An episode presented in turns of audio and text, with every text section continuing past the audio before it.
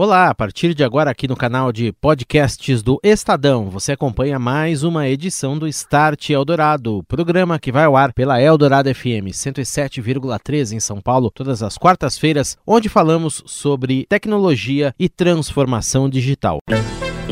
Start Eldorado. Oferecimento NEC, tecnologia para sociedades conectadas, seguras e protegidas. É disso que o Brasil precisa. É isso que a NEC faz.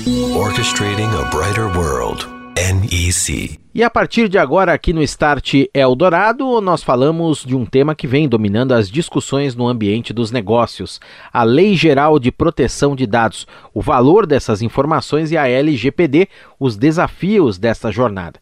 Nós promovemos uma reflexão sobre esse tema com base nas experiências de diversas verticais de negócios, mostrando os desafios jurídicos, de tecnologia e de implementação que estão envolvendo a entrada em vigor da lei no Brasil e também falamos sobre como será o futuro desta jornada. Esse debate que foi ao ar online no início do mês como parte do evento da série Conexões Japan House São Paulo, promovida em parceria com a NEC e aqui a Rádio Eldorado FM. Neste primeiro bloco, você ouve agora pela sequência Luciano Moísio, diretor de tecnologia da NEC, e logo em seguida o Dr. Renato Opsi Blum, sócio fundador da Opsi Blum Advogados e um dos maiores especialistas do país em direito digital. Luciano, é, um tema que aparece aqui fortíssimo é a segurança cibernética, segurança dos dados. Se evitar vazamentos, se evitar mau uso desses dados, quais que são as principais tecnologias envolvidas, disponíveis para isso e como é que você assegura hoje em dia, já dá para garantir a segurança do dado desde o momento que o cliente pega um smartphone, o celular, coloca um dado pessoal lá, essa informação faz um caminho longo, aí chega em algum lugar, é guardada em algum lugar, trabalhada. Segurança cibernética, um tema forte. Como que isso vem funcionando nesse momento, Luciano? A exposição de dados aí sensíveis é um dos principais riscos é, nesse assunto, né? E tudo isso trafega dentro é, de toda a infraestrutura tecnológica da empresa. Então, quando a gente, a gente, toca um pouco no assunto de cibersegurança, lógico, todo aparato de cibersegurança que hoje as empresas já possuem, já, já, já trabalham, ele tem que ser cada vez mais intensificado, é, atualizado, porque os atacantes eles continuam ali ao, todo dia aprendendo e conseguindo é, fazer as suas, a sua, seus ataques de extração de dados. Né? Então, eu acho que é, as empresas ah, continuam com essa com esse foco em, em, segurança cibernética, com as tecnologias existentes, mas eu queria aqui destacar um pouquinho algumas tecnologias, algum, alguns grupos de tecnologias que precisam ter um pouco mais de foco quando a gente está falando de privacidade de dados. Né?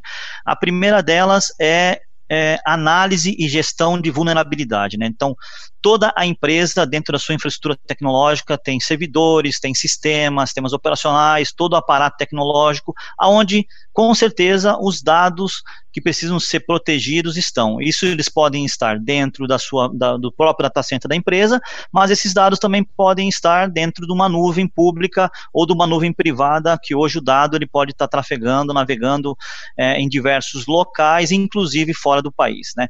Então, a análise de vulnerabilidade, né, ferramentas de análise de vulnerabilidade conseguem fazer uma avaliação do nível de risco que aquela, aquele nível de atualização que aquele ambiente está, em contrapartida ao que já existe de proteção é, pronta para que seja aplicada. Né? Para se ter uma ideia, hoje, 80% das brechas de segurança que existem né, é, dentro é, das tecnologias de, de, de, informação, das tecnologias dentro das empresas, elas já possuem patches de segurança para que possam ser aplicados e corrigidos. Então, é mais uma questão de processo interno das empresas, de conseguir aplicar esses patches, de manter os ambientes atualizados, grande parte aí do risco de extração de, de, de, informação, de ataque, já é, já é mitigado. Então, foco em vulnerabilidade. Esse é o primeiro grupo de tecnologia, é, grupo de, de, de soluções, primeira categoria vai, de soluções tecnológicas que eu, que eu falo que é importante para a empresa ter foco.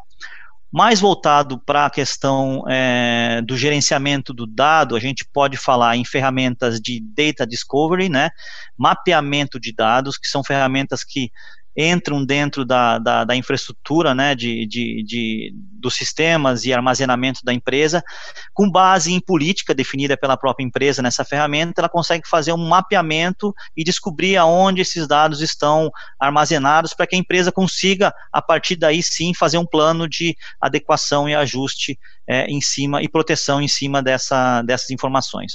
Um outro, uma outra categoria que é muito importante são ferramentas de controle de acesso. Né? Então, saber a pessoa certa está acessando o dado corretamente dentro do local correto. Hoje os dados podem estar, de, podem estar dentro da própria empresa, mas os dados também podem estar armazenados em nuvem. Então, para cada tipo de é, ambiente, existem tecnologias de controle de acesso adequadas para que se consiga fazer esse matching de quem tem que acessar e qual informação tem que acessar, e se não pode, como que a gente tem que fazer os bloqueios devidos. Né? E um terceiro é, uma terceira categoria de tecnologia, de soluções tecnológicas, é, eu, eu digo que é políticas de dados, né? Então, nós estamos falando de soluções de Data Loss Prevention, DLP, como é conhecido no mercado, que são soluções que, com base em políticas também, não permitem que aquela informação saia da empresa.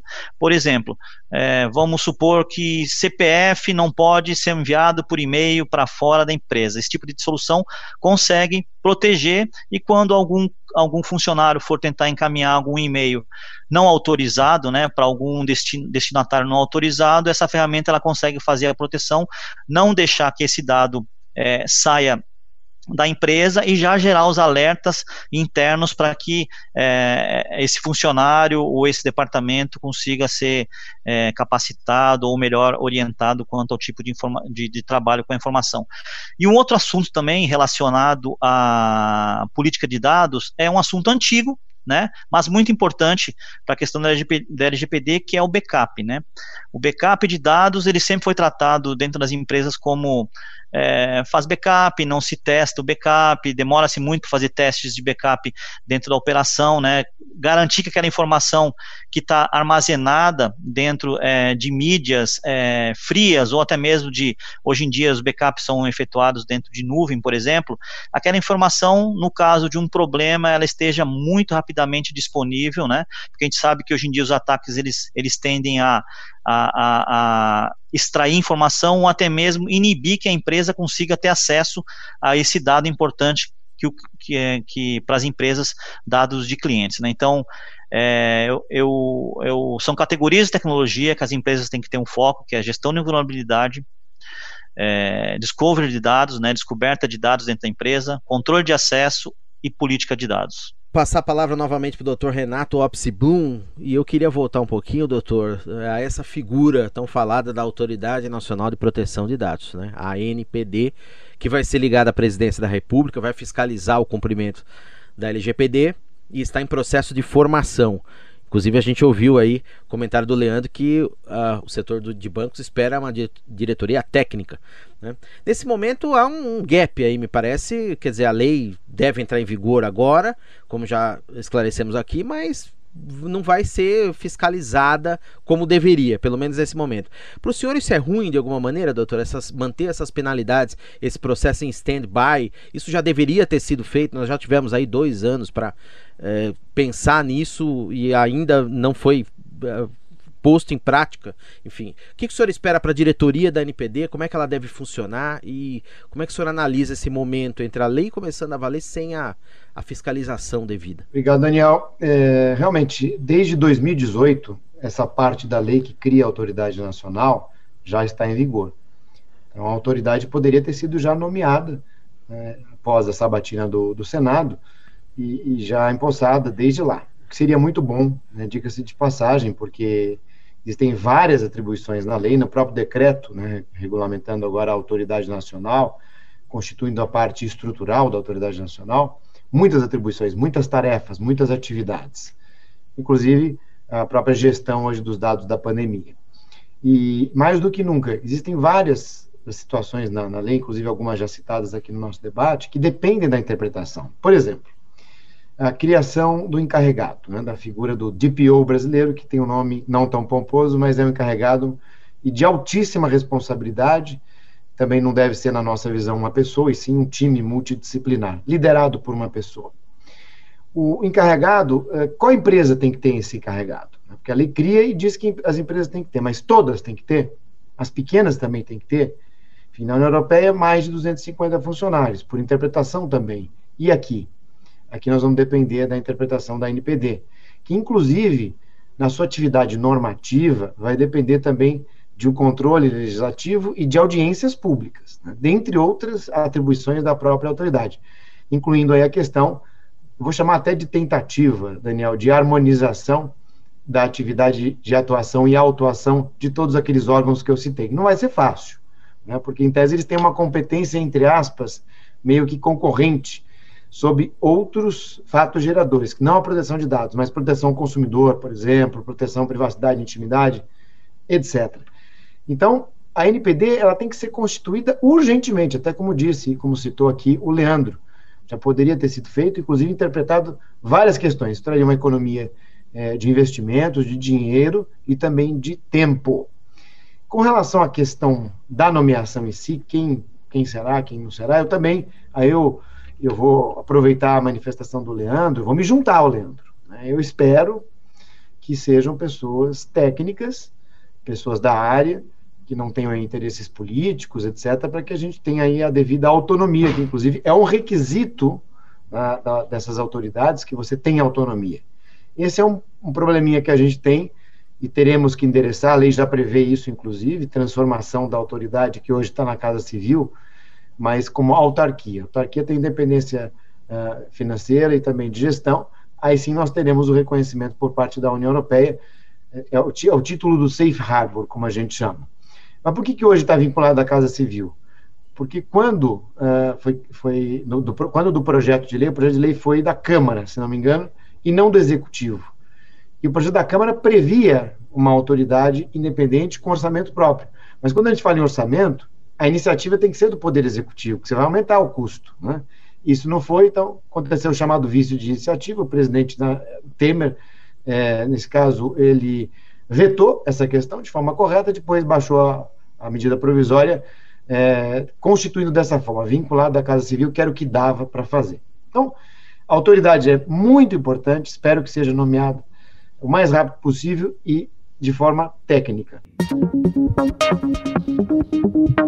O Start Eldorado está de volta falando sobre Lei Geral de Proteção de Dados, o valor das informações e também os desafios desta jornada. Neste segundo bloco, você ouve José Pela Neto, sócio de Cyber Risk da Deloitte, depois, pela sequência, Leandro Vilaim, diretor executivo de inovação e produtos da Febraban, e Sérgio Oliveira, diretor jurídico da Tóquio Marine Seguradora, todos falando sobre as experiências da Lei Geral de Proteção de Dados que está começando a valer aqui no Brasil. Pela a Deloitte, inclusive, que desenvolveu há algum tempinho atrás e já divulgou um programa com algumas etapas de atenção para a implementação de um programa de conformidade bem robusto para LGPD. São várias etapas aí. Então, estratégia, organização, uma etapa de processo de dados, de treinamento, conscientização, mudança cultural, entre outras. Queria que você contasse um pouquinho para a gente sobre esses pontos aí e, na sua visão, o que, que vem apresentando mais dificuldade junto aos clientes, junto às empresas que vocês atuam também. Perfeito, Daniel. Obrigado pela, pela pergunta. Esse programa ele inicia, obviamente, com, com uma visão de estratégia, que é entender quem são os responsáveis, quem que vai observar esse programa, quem que vai dar liderança. Esse é mais um dos temas que as organizações terão que que dar vida ao longo do tempo. Precisam de competências e tecnologias novas para poder levar a empresa para o futuro. Um segundo nível é, desse programa está muito relacionado com o entendimento é, do que, que a gente faz, do que, que a empresa, na verdade, faz com os dados. Aonde eu adquiro esse dado, como eu armazeno, com quem que eu compartilho, por quanto tempo eu, eu faço a retenção desse dado. Né? O terceiro momento está em como eu vou fazer a governança, como é que eu vou aprimorar a governança desses dados, né? ou seja, é, todos os elementos que a organização precisa é, dar tratamento ao longo do tempo e suportar os negócios, o ideal é que venha é, é, suportado por um, um hall de tecnologias. Né? Esse hall vai ter que tratar a governança de dados. Né? Tem uma outra camada que é a de segurança da informação. É, estes dados eles estão em tecnologias, né, e eles tendem no, no dia após dia é, a, a, serem consolidados ainda mais né, em tecnologias, e essas tecnologias precisam ser seguras, elas precisam dar é, o nível de conforto que se espera é, é, para os titulares e para a própria administração da organização. É, depois desses momentos, a gente começa a entrar em processos de privacidade, a manutenção de todo esse arcabouço. Né? É, alguns dos mais relevantes é o atendimento aos direitos dos titulares, é, o privacy by design, ou, ou, ou, ou privacidade por desenho, como deve existir para novos processos que já devem nascer é, em linha com a, a legislação. A base de tudo isso, obviamente, é é, manter um, um nível de, de, compliance, né? então tem que ter um, um, algum processo de certificação e de acompanhamento. Esse tema abrange a organização como um todo, e por ser um tema novo, demanda, obviamente, um treinamento uma conscientização. E a resposta a incidentes, eu acho que para fechar de fato, a resposta a incidentes é para quando tudo isso que a gente falou aqui der errado, a gente precisa ter um processo é, que vai entender o que aconteceu, fazer uma triagem, fazer um suporte técnico e um suporte jurídico, eventualmente até acionar processos de gestão de crise organizacionais, para que a empresa possa é, é, responder a este momento da melhor forma, né, protegendo todos os, os atores envolvidos, tá, Daniel? Vou estar aqui com o Leandro, da Febraban. Leandro, é, como que a gente traz esse conceito que o Pela explicou muito bem aí, que é o tal do Privacy by Design. Como que haverá a comunicação num canal claro, num canal efetivo, especialmente nos processos aí que os bancos têm de desenvolver novos serviços digitais, uso de inteligência artificial, é, você usar os dados para oferecer, às vezes, é, alguma solução financeira personalizada. Como que vai ser estabelecido esse canal claro, efetivo, direto, junto dos clientes, como prevê a LGPD, essa comunicação aí? Bom, vamos lá. Daniel, eu acho que o mais importante de tudo é que a relação da instituição financeira com seu cliente seja transparente. A LGPD, em nenhum momento, ela proíbe algum tipo de uh, ela, algum, algum tipo de atitude. Claro que, uh, obviamente, que o, o, a, as empresas que detêm os dados sabem efetivamente o que eles estão usando, o propósito do uso daquela informação. Se, ela, se o propósito daquele uso daquela informação ele é legal, ela tem que ser enquadrada em um daqueles dez tópicos que estão previstos na lei. Então, tem desde questões uh, de segurança uh, do, pró do próprio cliente, chegando até o ponto de, no limite, você pedir autorização do cliente para determinado uso, determinado propósito daquela informação. Né? Mas, obviamente, você tem que estar sempre atento, uh, saber exatamente que aquela informação depositada dentro da sua instituição, qual é a origem dela, se você, em qual dos 10 casos ela está legais, ela está enquadrada, uh, e se ela pode ser efetivamente armazenada é, dentro da sua instituição é, naquele momento. Porque, eventualmente, após a utilização para aquele propósito, para aquele fim, ela tem que ser destruída ou não pode mais ser utilizada. Então, para todos esses casos, vão ter que estar previstas situações contratuais, situações em contrato, ou situações de atendimento legal, mas isso já está previsto, isso vai passar a ser previsto para todos os setores lá na LGPD. Eu diria que a LGPD vem com duas grandes complexidades. Primeiro é fazer exatamente esse mapeamento. Quando você está tratando aqui dos dados é, de meia dúzia de clientes, parece mais ou menos simples, mais ou menos é, não é nada sofisticado, você é, saber exatamente onde é que aquelas informações foram originadas. Agora, para o setor bancário que a gente está tratando, né, de mais ou menos é, 100, 120, 120 milhões de pessoas bancarizadas, cada uma dessas geram milhões de informações, estamos falando de alguns bilhões de informações, nós estamos falando de mapear cada uma dessas informações para saber se aquela base, aquele dado foi gerado a partir de uma informação do cliente, se aquilo foi gerado a partir de um banco de dados de terceiro, se eu tenho em que qual das 10 situações aquela informação se enquadra, se eu posso estar guardando aquela informação. Então, este mapeamento é o primeiro grande desafio que eu diria que o setor bancário, o setor bancário vai ter, mas todos os setores de uma maneira geral. O segundo grande desafio é o conflito de regulamentações. Né? Hoje no Brasil você tem é, uma complexidade de, de, legislações e regulamentos. Agora, na pandemia, por exemplo, o Banco Central editou uma norma para regulamentar o horário de funcionamento das agências bancárias, uma coisa tão simples quanto isso, e dizer, olha, o horário da agência bancária está nessas condições, etc, etc. Eu ainda assim, aqui na Febraban, nós enfrentamos 400 decretos estaduais e municipais que eram conflitantes com os regulamentos do, do, do Banco Central. Então, esse aqui é só para dar um pouco do panorama da complexidade da insegurança jurídica hoje que todos os empresários, não é só o setor bancário, mas todos os empresários acabam se inserindo. E, e, a mesma coisa acontece aqui com a LGPD. A gente apoia que tenha uma autoridade regulando, etc., mas que seja uma, que tenha uma única interpretação. E aí você tem, como você mesmo disse, tem órgãos fiscalizadores, não só a, a, agência, mas vai ter tem Ministério Público, tem PROCON, tem o Banco Central, tem CVM, né, cada um com uma interpretação diferente, cada um editando suas normas diferentes.